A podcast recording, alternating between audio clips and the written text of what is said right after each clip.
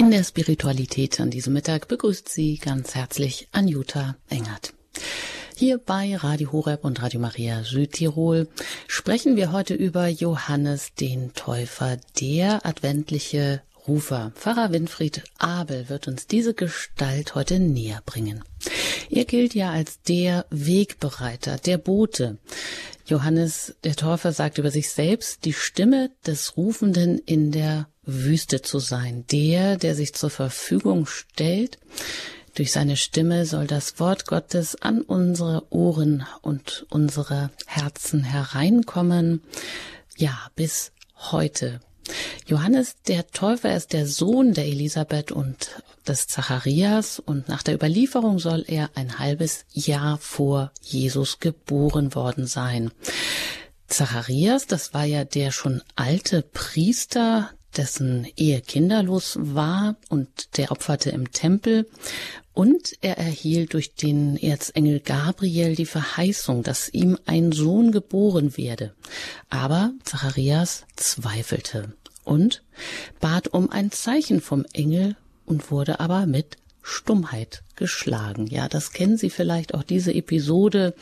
Und Johannes, obwohl ja eigentlich aus dieser gebildeten Schicht kommen, Priesterkaste angehörig, er entscheidet sich für ein Leben als Asket, als einer, der besonders hellhörig wird in der Wüste.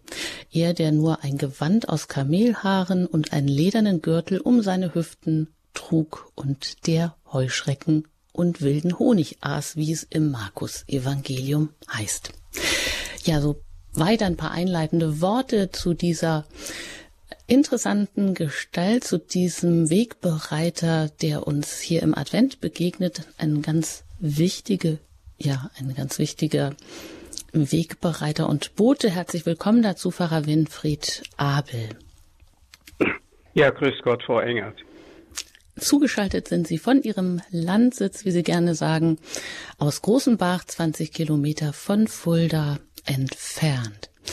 Und ja, Sie haben in einem Rundschreiben so nett auch geschrieben, Sie selber könnten ja eigentlich mit 85 Jahren nun wirklich auch mal in den Ruhezustand treten. Sie sind aber immer noch im Unruhezustand sozusagen und haben das beschrieben. Sie sind ja auch geistig einfach immer, Sie machen noch so einen jungen Eindruck und haben selber gesagt, ja, das Altern, wenn man das in einer Kurve darstellt, dann ist der körperliche Verfall, da geht der Pfeil von Lebensbeginn an erstmal steil nach oben und in der Mitte fällt er dann auch wieder so langsam, geht's bergab, aber das geistliche Wachstum, das kann durch die Decke gehen. Das kann immer mehr wachsen.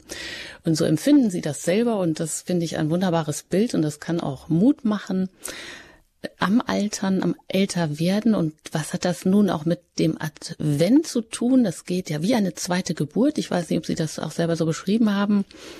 Aber wir haben ja morgen nicht nur den zweiten Advent, sondern man könnte auch sagen, die, der Advent ist auch ähm, die zweite Wiederkunft, die wir erwarten, die zweite Wiederkunft Gottes. Insofern, ähm, ja, gibt es da schon Parallelen. Genau. Und ja, wie empfinden Sie das? Geben Sie das weiter? Ich meine, macht das auch anderen Mut, eben in dieser Erwartung zu leben und zu sehen, körperlich geht vieles vielleicht bergab, aber äh, geistlich und geistig kann man immer bis ins hohe Alter eigentlich ins Unendliche wachsen, oder? Ja, das will ich doch hoffen. Das ist aber Werk des Heiligen Geistes. Und den wollen wir auch erbitten jetzt für diese Sendung. Komm, Heiliger Geist, Erfülle die Herzen der Zuhörer und auch mein Herz mit deiner Liebe, mit deiner Wahrheit, damit dein Wort durchkomme und nicht unsere Meinung und unsere Lieblingsgedanken zu Wort kommen, sondern du sollst unverfälscht als Wahrheit unsere Herzen berühren und unser ganzes Leben in Besitz nehmen. Darum bitten wir dich im Namen des Vaters und des Sohnes und des Heiligen Geistes. Amen. Ja, liebe Hörerinnen und Hörer, im hohen Mittelalter, wenn die Puri Cantorum, die Sängerknaben, sich vorbereitet haben auf die Liturgie und ihre Gesänge eingeübt haben, dann haben sie immer einen Hymnus zum heiligen Johannes dem Täufer gesungen.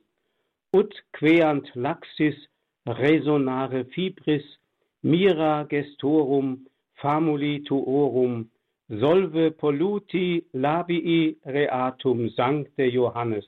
Das ging ungefähr so.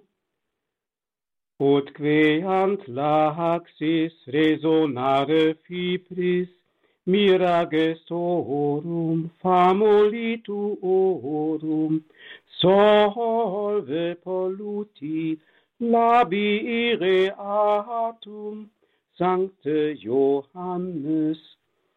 Vielleicht haben Sie es gemerkt, wahrscheinlich nicht, nämlich, dass jede Zeile einen Ton höher angefangen hat.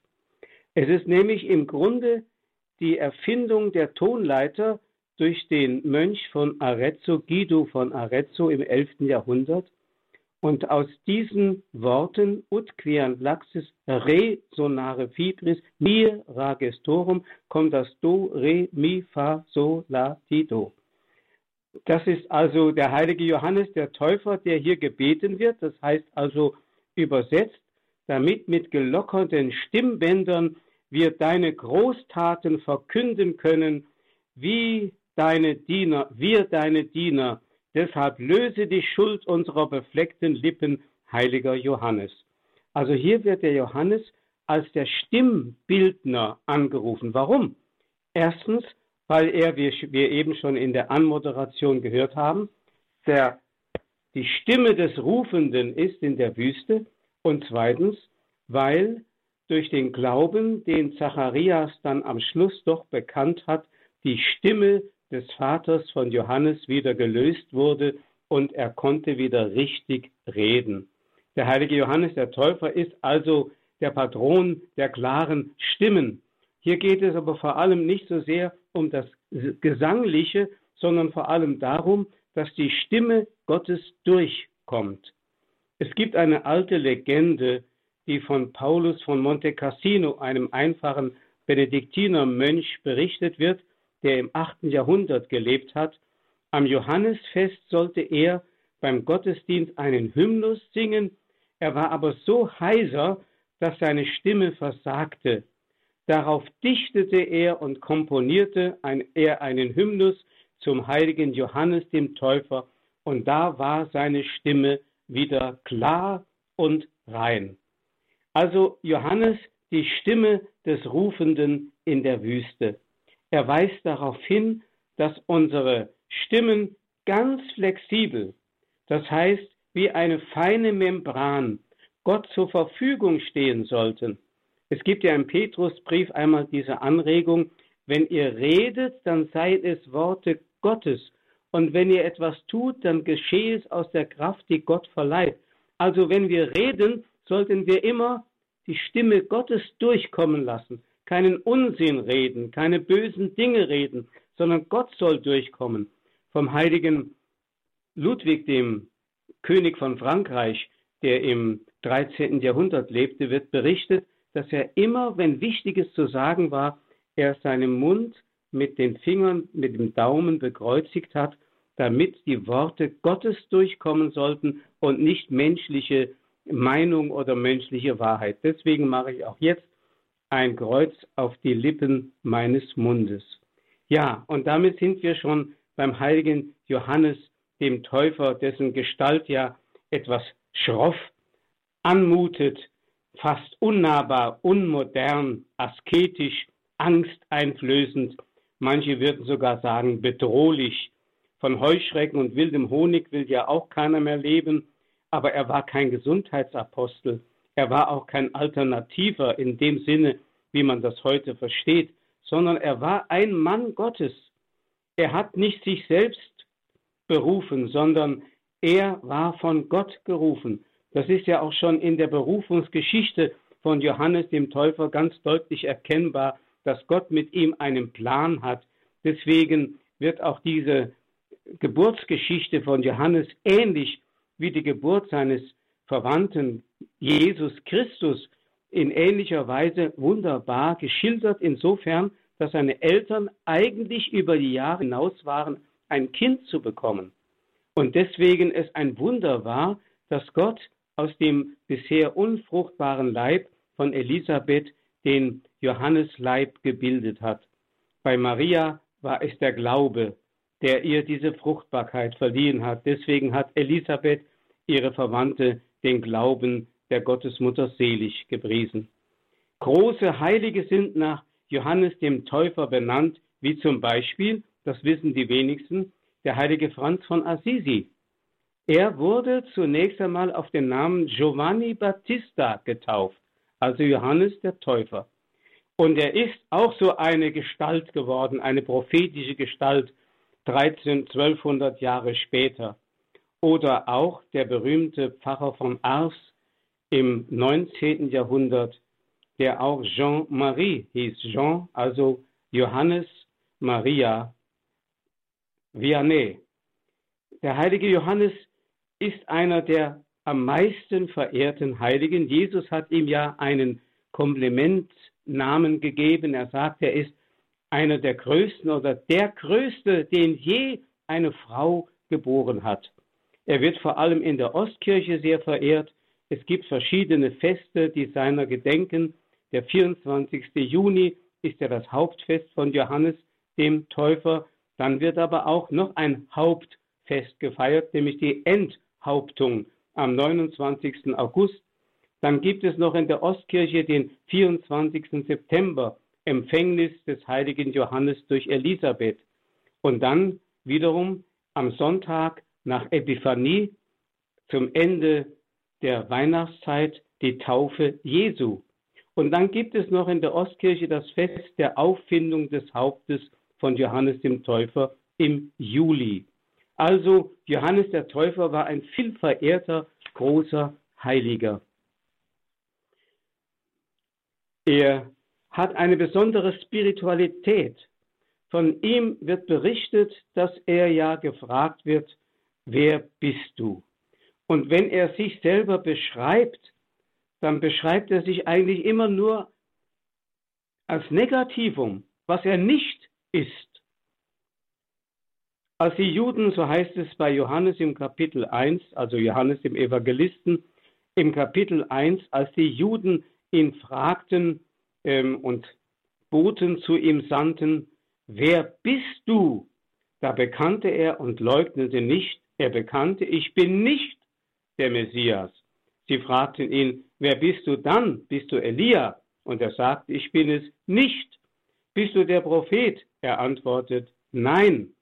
Da fragen sie ihn, ja, wer bist du? Wir müssen denen, die uns gesandt haben, Auskunft geben. Was sagst du über dich selbst? Und dann bekennt er sich wiederum in der Negation. Ich bin, wir würden das manchmal sagen, ich bin der Rufer in der Wüste. Nein, Johannes ist nicht der Rufer in der Wüste, er ist die Stimme des Rufenden in der Wüste. Das ist ein großer Unterschied. Der Rufende ist Gott selber, aber die Stimme des Rufenden ist Johannes, die feine Membran. Und je feiner eine Membran ist, desto besser kommen die Schwingungen durch, durch die Gott sich vernehmbar machen möchte den Menschen gegenüber. Das ist genau das prophetische Amt und die Bürde eines Propheten. Ein Prophet muss so verfügbar sein für Gott, eine so feine Membran, dass alles eigene, selbstgemachte, selbstsüchtig, egozentrische von ihm genommen ist und er völlig im Gehorsam und in der Verfügbarkeit Gottes steht. Das ist das, warum Johannes immer sagt, ich bin es nicht. Ja, ich bin nicht einmal der Rufende, ich bin die Stimme des Rufenden in der Wüste. Ja, ich habe nochmal nachgeschaut, in dem griechischen Urtext, da heißt das Wort rufen, boao, das heißt eigentlich mehr laut rufen, schreien. Also Gott macht sich sehr laut vernehmbar und nicht einfach flüstert er den Menschen etwas ins Ohr, sondern durch einen Propheten wie Johannes kommt Gott laut zu Wort. Er will verkündet werden durch die Kirche, die er diesen prophetischen Dienst übernommen hat. Also er weist weg von sich und weist uns dadurch den Weg. Er ist also wegweisend und wegweisend, beides zugleich. Er, definiert also sich so, wie er sich versteht, nämlich Christus muss wachsen, also Gott in ihm muss groß werden, mächtig werden, vernehmbar werden, aber ich mit meiner Egohaftigkeit muss immer geringer werden. Ja, ich muss ein Nichts werden. Ich denke da an die heilige Katharina von Siena, zu der einmal Christus gesagt hat in einer Vision, Katharina, denke daran, dass du die bist, die nicht ist, und ich der bin, der ist. Das heißt also, der Prophet ist dort am authentischsten, wo er sich völlig zurücknimmt, sein eigenes völlig aus dem Spiel bringt, überhaupt keine Form von Personenkult zulässt. Das Merkwürdige ist, in dem Maß, wie das geschieht und man sich aus dem Spiel nimmt, in dem Maß wird Gott so vernehmbar, dass man sogar sich in der Wüste verstecken kann und die Leute hören die Stimme, sie laufen hinterher. Aber noch einmal zurück zu dieser Negation. In der, Im Matthäusevangelium im Kapitel 3, wo der heilige Johannes der Täufer auch wiederum äh, seine Mission beschreibt, da sagt er, ich taufe nur mit Wasser zum Zeichen der Umkehr. Der aber, der nach mir kommt, ist stärker als ich. Ich bin es nicht wert, ihm die Schuhe auszuzie auszuziehen. Er wird euch mit heiligem Geist und mit Feuer taufen. Das heißt also, seine Taufe ist nur eine Bitte, eine demütige, aber eine flehentliche Bitte des unerlösten Menschen zu dem, der allein erlösen kann. Aber wenn Jesus tauft, dann kommt die Vollmacht der Erlösung mit dieser Taufe dazu. Das heißt, die Johannistaufe war eine Bitte, eine flehentliche Bitte, ein Sündenbekenntnis. Das waren die erhobenen, ausgestreckten Hände zum Himmel, die den Himmel öffnen wollten. Aber die Vollmacht, den Himmel zu öffnen und die Gnaden strömen zu lassen, diese Vollmacht hatte nur Jesus. Das hat Johannes der Täufer erkannt. Ja, man kann sagen, in, diesem, in dieser Spiritualität war er ganz der Gottesmutter Maria ähnlich, die ja leer war von allem, was nicht Gnade, also selbst gemacht war. Deswegen konnte der Engel zu ihr sagen, du bist voll der Gnade, also leer von allem, was nichts mit Gott zu tun hat. Wenn man das sein könnte, ja, auch der heilige Paulus tendiert in diese Richtung, wenn er einmal sagt, nicht mehr ich lebe als ichhaftes Wesen, Christus ist mein neues Ich geworden. Das ist auch so ein Wort, das uns diese Richtung weist. Wir sollen also wegweisend werden, indem wir wegweisend werden. Von uns weg auf Christus hinweisen. Er ist allein derjenige, der diese Welt retten kann. Er ist der, der meinem Leben Inhalt geben kann. Von ihm komme ich her, zu ihm wachse ich hin. Er ist das Alpha und das Omega der Welt und meines Lebens. Die größte Kirche und älteste Kirche der Christenheit, die Laterankirche in Rom, trägt den Namen Giovanni. Giovanni in Laterano. Ursprünglich war sie eigentlich Christus dem Erlöser geweiht, wie auch unser Dom in Fulda, denn der heilige Bonifatius hat auch das Kloster von Fulda unter das Patronat der Laterankirche gestellt. Nachdem aber durch die Völkerwanderung, bedingt die vielen Plünderungen und Zerstörungen in Rom, die Lateranbasilika so unansehnlich geworden war, hat man ihr als Titel gegeben den Titel Giovanni in Laterano, also Johannes des Täufers, der mit seinem Lendenschurz und mit seiner armseligen Gestalt am besten diese gerupfte Kirche vertreten konnte. Aber es steht über dem Eingang dieser dem heiligen Johannes, dem Täufer geweihten Basilika, die ja die Papstkirche und die Bischofskirche von Rom ist, ganz groß, Orbis Terrarum Mater et Caput, also Mutter und Haupt aller Kirchen auf Erden. Und diese Kirche wurde zu einem Symbol der Erneuerung eben durch den, der auch auf Johannes den Täufer getauft war, Franz von Assisi. Als der heilige Franz von Assisi mit seinen ersten zwölf Gefährten nach Rom pilgerte, um sich dem Papst Innozenz III. vorzustellen, da kam er zum Lateran. Wer heute nach Rom kommt, findet vor der Laterankirche große, ein großes Denkmal aus Bronze gegossen, Franziskus mit seinen ersten Gefährten. Damals sah der Papst, wie die Kirche am Zusammenstürzen war in einer Vision. Und dann kam ihm im Traum die Gestalt dieses unscheinbaren Mannes aus Assisi, der die Kirche wieder aufrichtete und sie wieder zurechtrückte. Der große Reformator war Franz von Assisi, der die Kirche erneuert hat. Und ein anderer, wie gesagt, Bußprediger, ähnlich wie Johannes der Täufer, war der Pfarrer von Ars, der ebenfalls auf diesen Namen getauft worden war. Ich sagte schon, die Geburt des Johannes war eine Besonderheit, aber ich will dann gleich nach einer kurzen Musikpause dann nochmal auf die nähere Mission von Johannes dem Täufer eingehen. Machen wir also erst eine kurze Pause.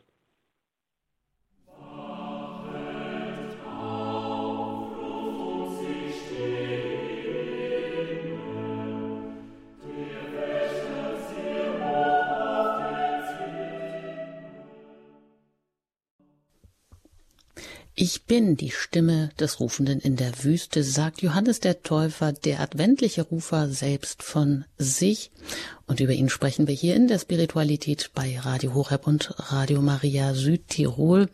Pfarrer Winfried Abel hat uns auch schon einiges gesagt und auch eben die Wichtigkeit der Stimme, die ja auch dann erst in Schwingung gerät, wenn wir loslassen, wenn wir von allem absehen, wenn wir sie locker lassen, dann erst kann sie richtig in Schwingung geraten oder wie Johannes der Täufer, der seine Stimme Gott gibt. Und da hat Pfarrer Winfried Abel auch auf diesen Johannes-Hymnus verwiesen, wo es dann etwa so heißt, dass wir mit lockerem Ansatz singen können, Herr, was du tatest, Chöre deiner Schüler, dass dich ohne Fehl ehren unsere Lippen. Und schließlich ist daraus auch die Tonleiter hat sich abgeleitet, Do, Re, Mi, Fa, So die es ja noch in vielen Ländern auch so gibt. Gott seine Stimme leihen. Hören Sie weiter Pfarrer Winfried Abel über Johannes den Täufer.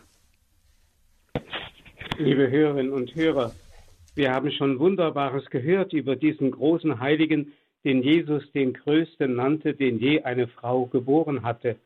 Johannes, so heißt es, lebte in der Wüste. Dort beginnt seine Sendung. Wahrscheinlich hat er sich schon früh dort in die Einsamkeit zurückgezogen. Die Wüste ist ja ein Sinnbild für den Zustand dieser Erde und des Lebens der Menschen nach dem Sündenfall. Denn als der Mensch aus dem fruchtbaren Garten Eden ein Bild für die Gottunmittelbarkeit und große Würde des Menschen vertrieben war, da fand er sich wieder in dem Umfeld, das nur Dornen und Disteln hervorbrachte, also in der Wüste. Die ist also nicht ein topografischer Begriff, sondern ein spiritueller Begriff. Das heißt, von Gott losgelöst sein, von falschen Bindungen beherrscht werden und äh, ja, in einer totalen Unfruchtbarkeit zu leben.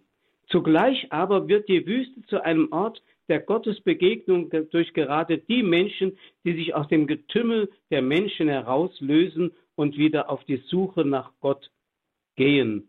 So wird Wüste, die Wüste zu einem Ort der Anfechtung, des Kampfes, aber auch der Gottesbegegnung. Das Volk Israel hat diese Wüstenerfahrung ja auf ihrem Zug von aus Ägypten in das Land der Verheißung erlebt, was Wüste bedeutet eine tiefe Form von Gotteserfahrung, die sich so dem Gedächtnis des Volkes Israel eingeprägt hat, dass sie heute noch in höchster liturgischer Feier im Pesach-Ereignis gefeiert wird.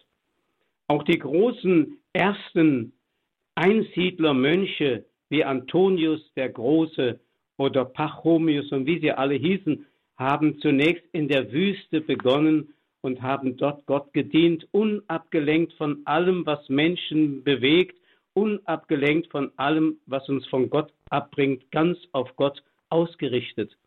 In diesen Bereich hat sich Johannes begeben, wie einst Elia. Deswegen fragen ihn die Leute ja auch, bist du Elia? Aber er negiert. Er sagt, nein, ich bin die Stimme des Rufenden. Wir denken vielleicht auch an Bruder Klaus von Flühe, dessen Wüste seine einsame Zelle in der Ramsschlucht in Flüeli wurde am Melcha-Bach. Dort war seine Kampfstätte und so hat er es auch erlebt. Dort spielten sich die großen seelischen Konflikte ab, wie sie auch von Antonius dem Einsiedler berichtet werden. Dort aber wurde ein Gebäude errichtet, das höher war als der Turmbau zu Babel, der wirklich den Himmel erreichte. Denn diese Gebete dieser Männer Gottes und auch Frauen Gottes, es gab ja auch Einsiedlerinnen, haben den Himmel erreicht und den Himmel bewegt, für diese Erde fruchtbar zu sein. Ja, Johannes wird also erwähnt als der, der sich völlig zurückgezogen hat. Man fragt sich, wenn er eine Botschaft hat, wenn er eine Sendung hat, warum benutzt er nicht die Möglichkeiten, möglichst viele Menschen zu erreichen? Da geht man doch nicht an einen einsamen Ort in der Wüste.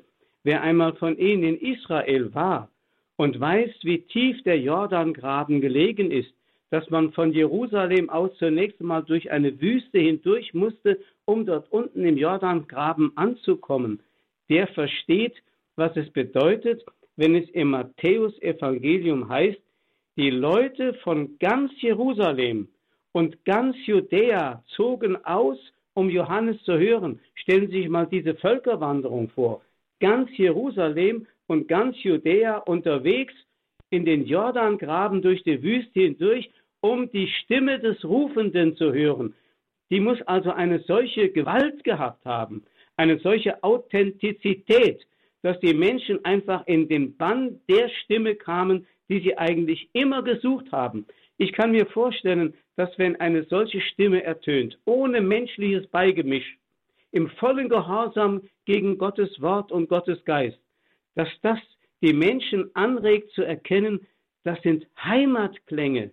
Das ist ja das, woraus ich ja geworden bin, denn alles ist durch das Wort geworden, durch das Wort Gottes, das inkarniert Jesus Christus war. Und alles ist auf ihn hin geschaffen. Also es muss eine ungeheure Vollmacht von diesem einsamen Prediger in der Wüste ausgegangen sein, dass die Menschen diesen Weg auf sich genommen hatten. Und dann heißt es, er hat ihnen gewaltig ins Gewissen geredet. Und Sie bekannten ihre Sünden, heißt es bei Matthäus, und ließen sich von Johannes taufen. Was hat also Johannes für eine Sendung gehabt? Ich möchte es einmal so sagen. Wenn es um einen großen Arzt geht, der heilen will, und Jesus ist der einzige Arzt, der alle Krankheiten heilen kann, vor allem die Krankheiten der Seele.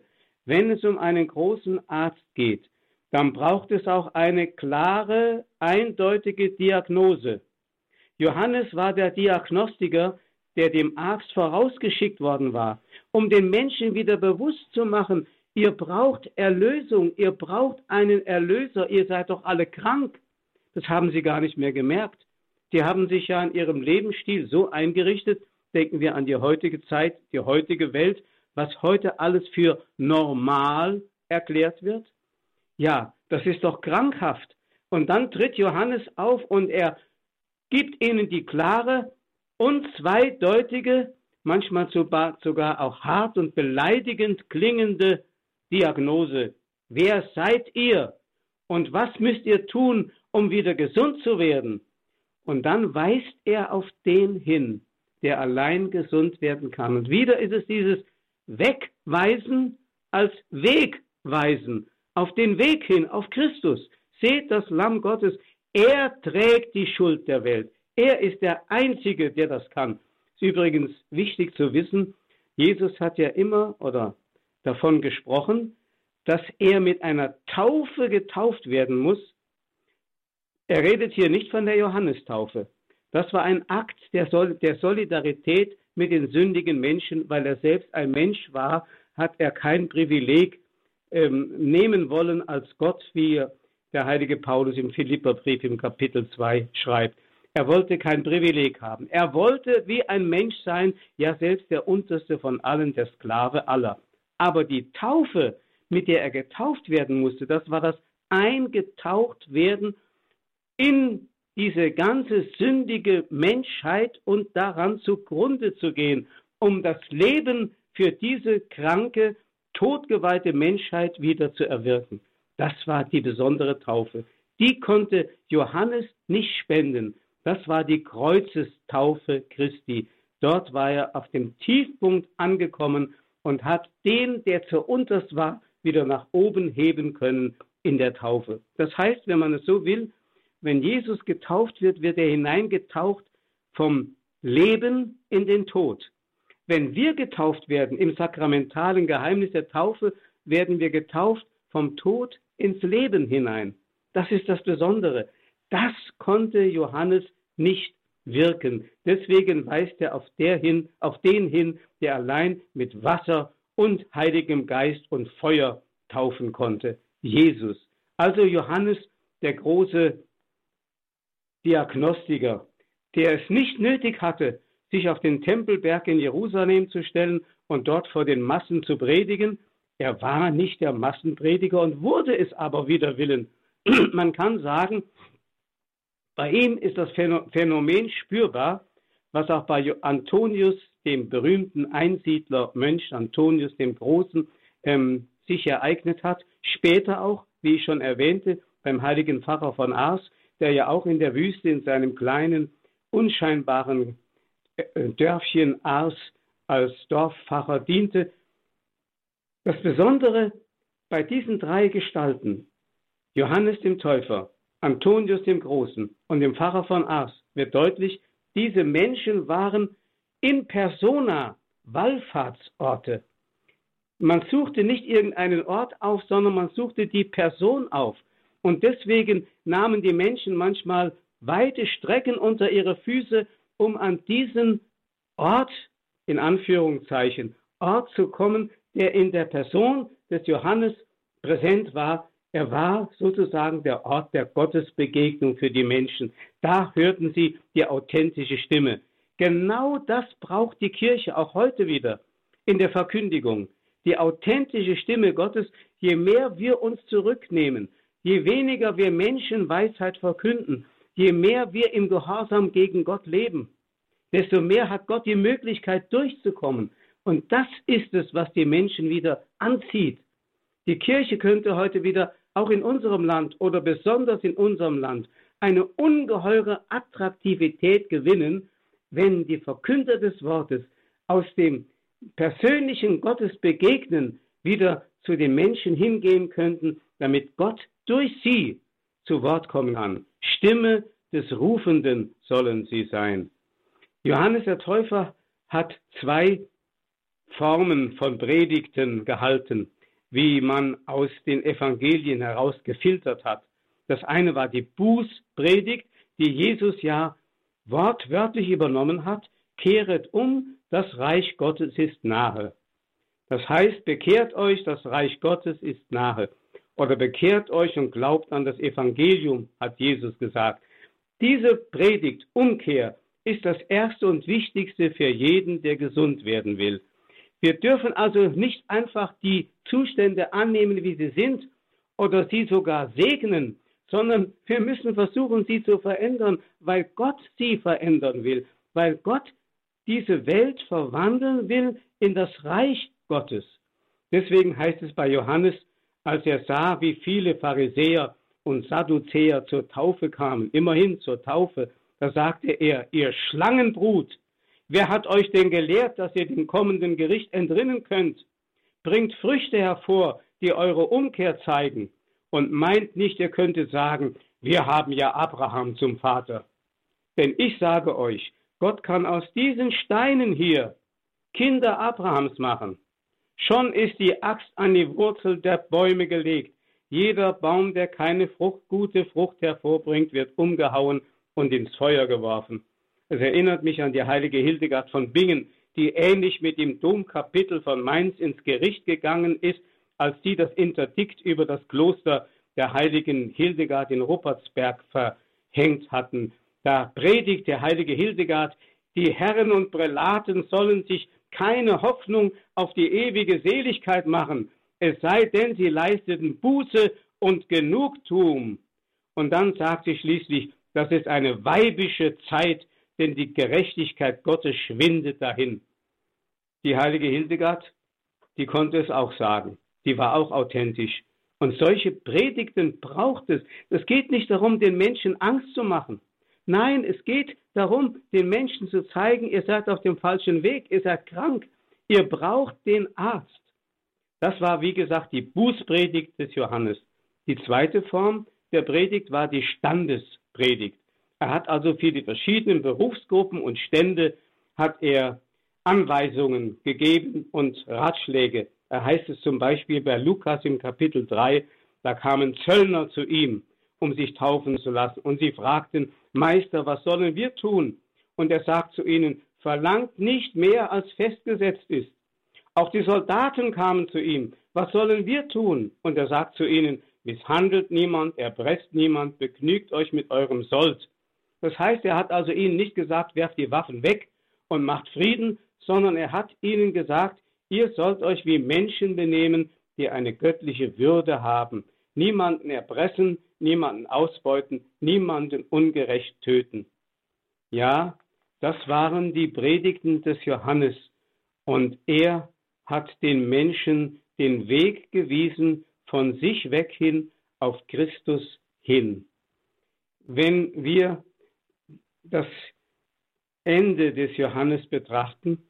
Und ich muss da einen großen Sprung machen, dann werden wir wieder erleben, dass er, der große Prophet Gottes, sogar den Mut hatte, vor dem König Herodes hinzutreten und ihm zu sagen, der in einem ehebrecherischen Verhältnis lebte, mit einer Frau, die nicht seine war, es ist dir nicht erlaubt, diese Frau zu haben. Und wir wissen, dass dieses Weib des Herodes voller Eifersucht und Zorn ihren ehebrecherischen Mann dazu bringen konnte, Johannes nicht nur einzukerkern und mundtot zu machen, sondern auch ihn zu töten, zu enthaupten. Ja, wir sind ja heute geneigt, solche ehebrecherischen Verhältnisse eher zu segnen als als Prediger und als Verkünder des Wortes Gottes und als Stellvertreter dessen, der uns Menschen geschaffen hat, mit einer bestimmten Ordnung auf die Welt gesetzt hat, den Menschen ihren falschen Weg und ihr sündhaftes Leben vor Augen zu halten. Da scheuen wir uns. Heute ist man geneigt, alles wertschätzend anzuerkennen, ja sogar zu segnen. Und das ist genau das, was Johannes eben nicht getan hat. Er hat seinen Kopf dafür hingehalten, wie später auch der berühmte Lordkanzler von England Thomas More seinen Kopf dafür hingegeben hat, für die Unauflöslichkeit der Ehe, die ja ein Sakrament ist und etwas von der Unverbrüchlichkeitstreue Gottes widerspiegeln soll in diese Welt hinein. Johannes der Täufer hatte den Mut, sich so vor Herodes zu bekennen und ihm den Spiegel vorzuhalten. Das hat ihm das Leben gekostet. Er wurde im doppelten Sinne ein Täufer. Zunächst einmal am Jordanfluss, dort, wo er mit Wasser getauft hat und die Menschen dazu führte, ihre Sünden zu bekennen und ihre Erlösungsbedürftigkeit zu begreifen, mit dem Hinweis auf den, der allein heilen und erlösen kann. Und zweitens, wurde er dadurch Täufer, dass er mit seinem Blut die Erde von Palästina und von Israel gedrängt und getauft hat. Jedes Land und jeder Kontinent hat seine Bluttaufe durch solche Märtyrer empfangen, wie der heilige Johannes der Täufer einer war. Aber im Gefängnis kommt dann auf einmal die große, große Anfechtung. Denn jetzt ist er auf einmal ganz auf sich zurückgeworfen. Er hat kein Echo mehr, weder durch die Menschen, vielleicht auch im Moment nicht durch Gott, weil er etwas spürt von einer inneren Leere. Und dann auf einmal kommen ihm die Anfechtungen. War das wirklich richtig, was ich getan habe? Ist Jesus wirklich der Messias? Habe ich die Wahrheit verkündet?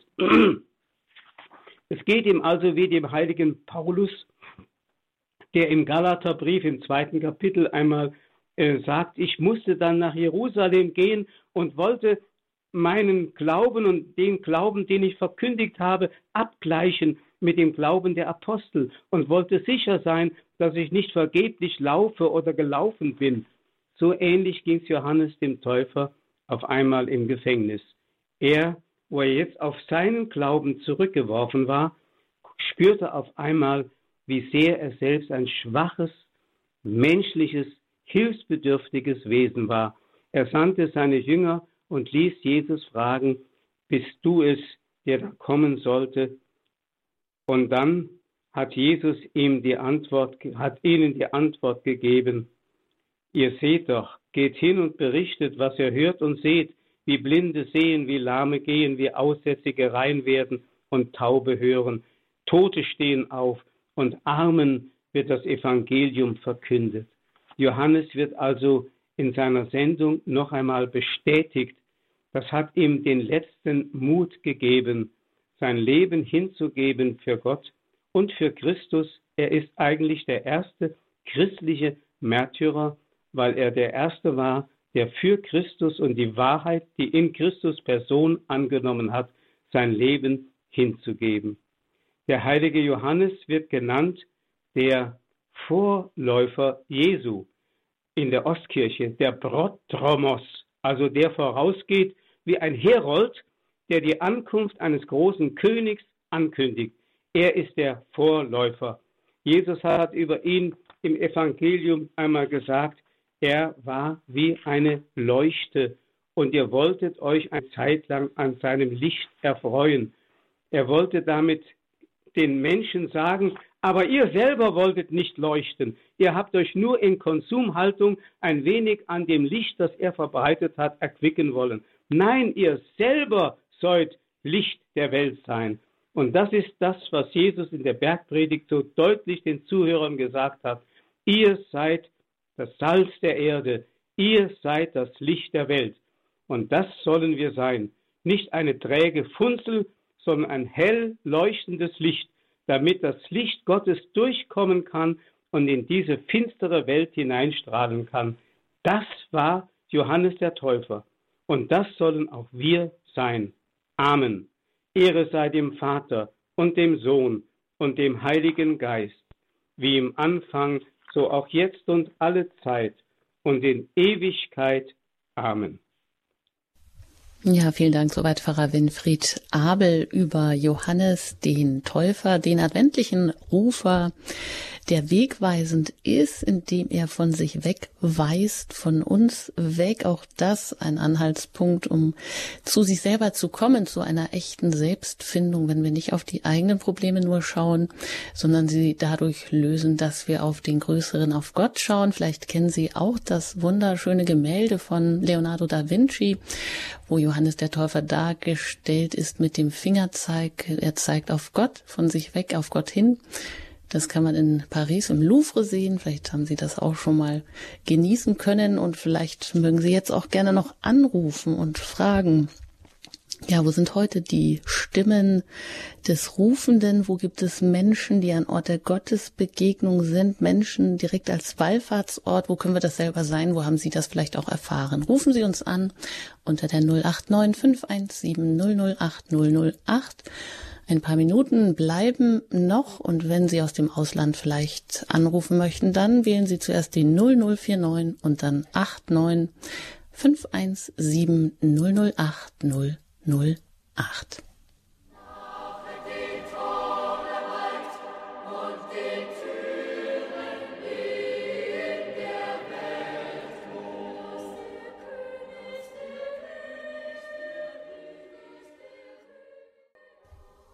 Johannes der Täufer, der adventliche Rufer. Unser Thema in der Spiritualität hier heute bei Radio Horeb mit Pfarrer Winfried Abel. Ich bin Anjuta Engert und ich lade Sie ein. Einige Minuten bleiben noch. Sie können uns erreichen unter der 089517008008. Und das hat Frau Anni Oeller getan und mit ihr bin ich hier verbunden. Ich grüße Sie. Hallo. Hallo, grüß Gott. Äh, bei der Taufe von, von Jesus bei Johannes, da erscholl ja eine Stimme aus dem Himmel, die sagte, dieser ist mein geliebter Sohn, an dem ich wohlgefallen habe.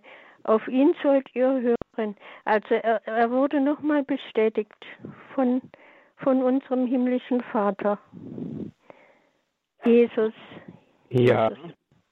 Ja, diese Stimme hat Johannes gehört, vielleicht auch die Umstehenden, was darauf hinweisen sollte, dass die Mission des Johannes auch dadurch eine Bestätigung bekommen hat. Also beides. Einmal, dass Jesus als der geliebte Sohn Gottes, der ähm, als Autorität vom Vater anerkannt wird, auf ihn soll man hören, vom Vater bestätigt wird, auf der anderen Seite aber auch bestätigt wird die Mission von Johannes, die in Jesus dann ihre Erfüllung gefunden hat. Beides äh, kann man so in diesem Zusammenhang sehen. Ja. Ja, danke schön. Dankeschön. Auf Wiederhören und danke für die Frage. Alles Gute Ihnen, Frau Oeller.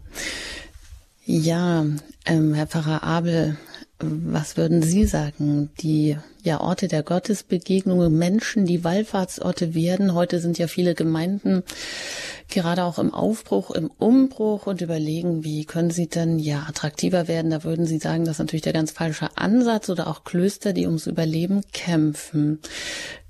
Was müssen wir tun, damit wieder, damit Menschen erfahren, dass es hier um etwas geht, um wirkliche Glaubensbegegnung, Begegnung mit, persönliche Begegnung auch mit Jesus geht. Im Grunde geht es ja darum, dass diese Predigt des Johannes und auch die Predigt Jesus ist ja beides identisch. Kehret um und glaubt an das Evangelium, dass das die Grundvoraussetzung jeglicher Erneuerung in der Kirche ist. Und zwar ist das jetzt nicht eine Sache, die pauschal erst einmal auf eine ganze Gemeinde oder eine Diözese oder eine Landes, eine Kirche in einem Land hin ähm, gemeint ist, sondern auf jeden Einzelnen persönlich. Es ist wirklich, man kann ja an Beispiel dieser großen Heiligen, die ja zunächst einmal Einzelpersönlichkeiten waren, wie Johannes der Täufer, wie der Pfarrer von Ars, wie Franziskus, wie der heilige Hildegard. Man kann also am Leben dieser großen Heiligen ablesen, dass wenn diese Menschen sich bekehrten, und Franziskus zum Beispiel, ein typisches ähm, Beispiel dafür, der wollte ja nie die Kirche erneuern. Als Gott ihm da, als Christus ihm vom Kreuz her zurief, siehst du nicht, wie meine Kirche zerfällt, geh hin und baue sie wieder auf. Da hat er das zunächst wörtlich auf die kleine San Damiano Kirche in ähm, Assisi ähm, äh, gedeutet. Aber wer nie auf die Idee gekommen, er solle der große Erneuerer der Kirche werden. Er hatte nur eine einzige Leidenschaft, sich selber zu bekehren und Christus aus ganzem Herzen zu lieben. Und das hat eine solche Sog und Attraktivitätswirkung gehabt, dass er Tausende zu sich hin, besser gesagt zu Christus hingezogen hat. Das heißt also, wir sollten keine großen Programme für die Kirche machen zur Erneuerung. Wir sollten bei uns selber anfangen. Und da gibt es doch die Möglichkeiten der Umkehr. Es gibt das Sakrament der Versöhnung, das ja kaum noch wahrgenommen wird. Man muss eigentlich diese wunderbaren Mittel der Erneuerung muss man wieder neu den Menschen äh, verkünden und auch selbst praktizieren. Und das bringt die Menschen wieder auf den Weg, auf Christus hinzuschauen. Und das zeigt ihnen auch eine Alternative auf, dass die Kirche eben sich nicht der Welt anpasst, sondern von einer ganz anderen Struktur ist, aus einer ganz anderen Welt kommt. Und das macht sie attraktiv. Ja, Herr Pfarrer Abel, dann würde ich Sie bitten, in diesem Sinne noch ein Gebet zu sprechen, dass genau das wieder attraktiv wird. Die Schätze der Kirche, die Sakramente, die Beichte, die Wege zur Umkehr und damit auch zu sich selber, zu Gott, zu sich und uns dahingehend auch noch den Segen spenden. Ja. Allmächtiger, guter Gott, du hast den heiligen Johannes, den Täufer, berufen, deinem Sohn im Leben und im Sterben voranzugehen und für Recht und Wahrheit Zeugnis zu geben. Gib auch uns die Kraft, für den Anspruch deiner Lehre unerschrocken einzutreten. Darum bitten wir dich, durch Jesus Christus, unseren Herrn und Gott, in der Kraft des Heiligen Geistes, der diese Kirche erneuern und neu beleben will. Amen. Und darauf segne und behüte euch der gütige und barmherzige Gott, auf die Fürsprache des heiligen Johannes des Täufers, der heiligen Gottesmutter Maria, aller Engel und Heiligen, der Vater, der Sohn und der Heilige Geist. Amen. Amen. Ein herzliches Dankeschön, Pfarrer Winfried Abel, dass Sie uns heute hier diesen adventlichen Rufe so nahe gebracht haben. Alles Gute Ihnen, eine gesegnete Adventszeit und gerne auf Wiederhören.